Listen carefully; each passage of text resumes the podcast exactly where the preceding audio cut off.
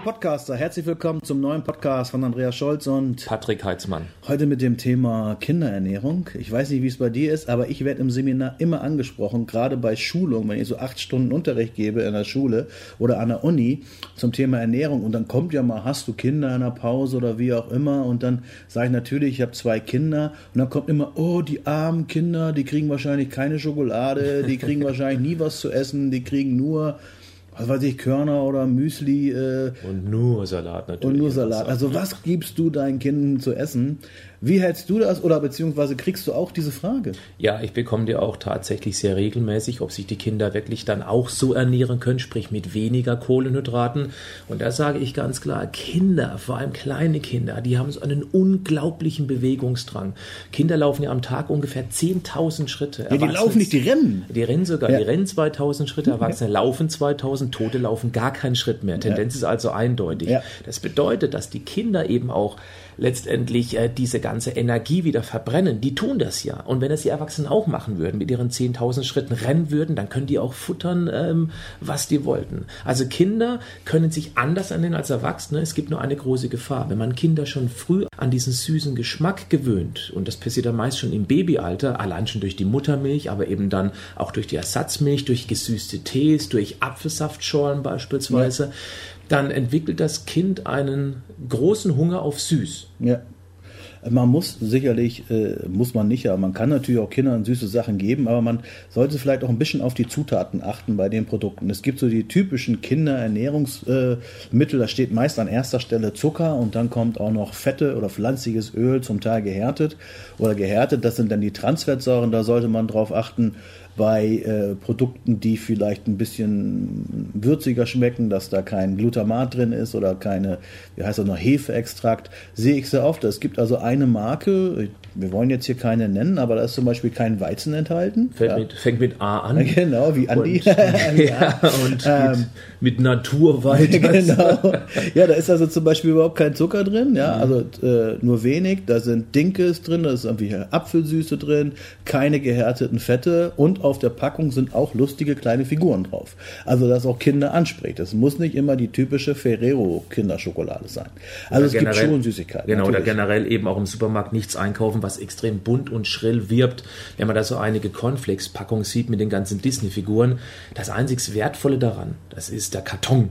Weil das ja. Zeug, was drinsteckt, ist einfach nur purer Nahrungsschrott, völlig überzuckert, wenn die Kinder das regelmäßig essen die kommen gar nicht mehr weg von diesem Süßgeschmack. Und das zieht sich eben natürlich bis ins Erwachsenenalter hinein. Und deswegen sagst du richtig, wir sollten wieder Ernährungsdetektiv werden und tatsächlich auf die Nährwertangabe und auf die Zutatenliste eben schauen. Vor allem Zutatenliste, für die, die es noch nicht wissen, was an erster Stelle steht, macht immer den größten Gewichtsanteil im Produkt aus. Was ja. an zweiter Stelle steht, den zweitgrößten. Das ist eine Lebensmittelverordnung, da müssen sich alle dran halten. In absteigender Reihenfolge. Und da kann man schon mal schneller erkennen, wie viel steckt vom Zucker drin? Wie viel steckt vom Weizen drin? Wie viel steckt von ähm, Mehl beispielsweise in einem Produkt drin? Sie haben jetzt schon mehrmals das Wort Weizen genannt. Jetzt sind natürlich ein paar Zuhörerinnen und Zuhörer natürlich geschockt. Was ist denn mit Weizen? Also Weizen ist ein sehr, äh, ist halt ein Lebensmittel, was sehr sauer ist und was Gluten enthält, was nicht unbedingt für den Menschen das beste Getreide ist. Also Dinkel ist da schon um einiges besser oder Hafer wenn es Getreide sein muss. Und man kann natürlich an der Nährwertangabe auch schon gleich sehen, wenn Kohlenhydrate über 70 Prozent sind, ist die Wahrscheinlichkeit relativ hoch, dass es sehr viele einfache Kohlenhydrate sind bei einem Fertigprodukt. Und dann sieht man draußen eben auch immer wieder Kinder, die permanent eine Salzstange ja. oder eine Brezel oder irgendwie eine andere Süßigkeit, also irgendwie einen Schokokeks im Mund haben. Und der Grund liegt wahrscheinlich darin, dass die Kinder dann einfach mal still sind. Ja, genau. Heute haben wir unglaublich viel Stress. Beide sind berufstätig, ganz ja. häufig, Mama und Papa, und die wollen auch mal ihre Ruhe haben und nicht ständig ein schreiendes Balk um sich herum haben. Zack, wird's gefüttert, es ist ruhig. Denn Süßes beruhigt natürlich in dem Fall, aber das ist höchst kritisch, weil die Kinder kommen nicht mehr von diesem süßen Geschmack weg. Man kann es gar nicht oft genug sagen. Vor allem dann, weil die Kinder eben auch schon früh gesüßte Tees und irgendwelche Säfte bekommen. Ja, das fand ich sehr interessant. Also das ist dieser eine Tee, der ja im goldenen Windbeutel, wir haben es glaube ich mal angesprochen, ja irgendwie als goldener Windbeutel dargestellt wurde, dass es sehr, sehr viel Zucker hat, also mehr Zucker als im Cola hat. Das bedeutet, äh, die Eltern gucken eigentlich gar nicht auf die Verpackung drauf. Die sehen nur irgendwie Kinderzeug oder so und äh, kaufen das. Und deswegen sollte man wie beim Auto, beim Motorenöl, achtet man ja auch drauf, dass man das Richtige gibt. Oder beim Hund, wenn man dem das Richtige, wenn man dem Hund was zu essen geben will, achtet man auch drauf. Und dann nochmal ganz kurz die Oreo-Werbung, die fähig so heiß. Das ist dieser Keks, wo in der Mitte diese weiße Masse ist. Das ist, glaube ich, Eiweißmasse, ja? Ja, natürlich. Zuckerschaumasse. und das Kind sitzt da und isst das und der Hund sitzt davor und sabbert und möchte auch gerne so einen Keks. Und dann sagt das Kind zum Hund, das darfst du nicht, äh, das, ist, äh, das ist für dich nicht gesund, das dürf, darf nur ich essen. Also das Kind darf Zucker essen, ist überhaupt kein Problem, äh, kostet ja auch nichts. Ne? Der Hund kostet ja auch, was weiß ich, ein paar tausend Euro vielleicht mit, mit Papiere. der ja. darf natürlich nicht krank werden und außerdem könnte der ja schlechtes Fell bekommen und der könnte blind werden. Beim Kind ist das ja relativ egal. Das war jetzt sehr, sehr sarkastisch. Da, gibt es einen Onkel Doktor. Ja, genau. Aber unsere Podcast-Zuhörer verstehen das. Ja, ich glaube, die kennen, die, die kennen Und manchmal eine äh, Ironie auf jeden Fall mitschwingt. Ja, was sollten Kinder essen? Ja, Kinder können theoretisch viel mehr Kohlenhydrate vertragen, weil sie sich auch viel mehr bewegen. Genau. Aber ich rate trotzdem dazu, dass man den Kindern auch beibringt, am Anfang schon sich erstmal mit Eiweiß satt zu essen. Ich mache ein Beispiel. Eier sind für Kinder hervorragend ja. geeignet, vorausgesetzt, sie essen das gerne. Genauso wie ein 40% Biofett Quark, wo man eben dann selber so ein bisschen Obst reinschnipselt oder reinpüriert. Weil wenn die Kinder erstmal das Eiweiß haben, haben sie auch deutlich weniger Appetit auf dieses Süße. Und Eiweiß ist natürlich der Baustoff Nummer eins, auch gerade für Kinder, die sich entwickeln, die wachsen. Knochen, Immunsystem, Haut, Haare, ja. Fingernägel, eigentlich für alles. Also Absolut. Zucker, da kann nichts draus werden, außer dicker Bauch. Ja, genau. Und äh, häufig sagen die Eltern, ja, aber das verwechselt sich doch mit dem Älterwerden. Ich frage mich, sollen die Kinder irgendwann aus, aus dem Dachrinne saufen können? Nein, wir brauchen nicht diese Mengen an Süßigkeiten, aber es wird eben, das Kind wird damit, damit ruhig gestellt. Wir müssen es als Eltern vorleben. Das ist ganz wichtig, weil Kinder, die muss man nicht erziehen. Die machen uns Erwachsenen sowieso alles nach. Und deswegen ist es ganz entscheidend, dass die Eltern das vorleben. Das heißt, Rituale schaffen, Essrituale schaffen.